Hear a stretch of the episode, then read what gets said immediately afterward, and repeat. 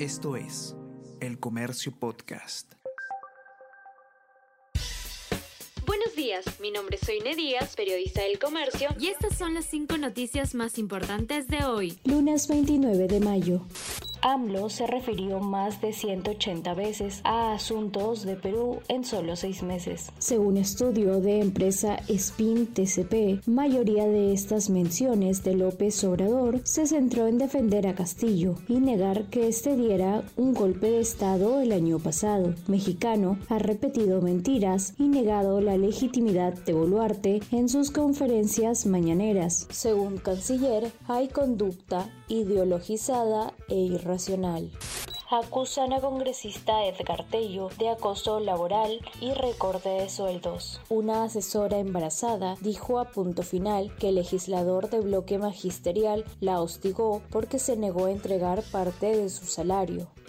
Gutiérrez maneja más de 64 millones de soles en la Defensoría del Pueblo.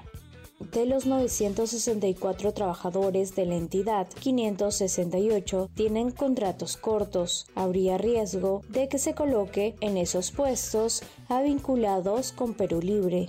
Al menos 40 kilómetros de ciclovías en Lima y Callao están en abandono. Pese a existir cada vez más una mayor cantidad de ciclistas, las ciclovías están disminuyendo y muchas otras lucen en mal estado. Hasta el año pasado había cerca de 70 de estos carriles exclusivos en la capital. A la fecha, algunos han desaparecido y otros ya no cuentan con barreras de seguridad.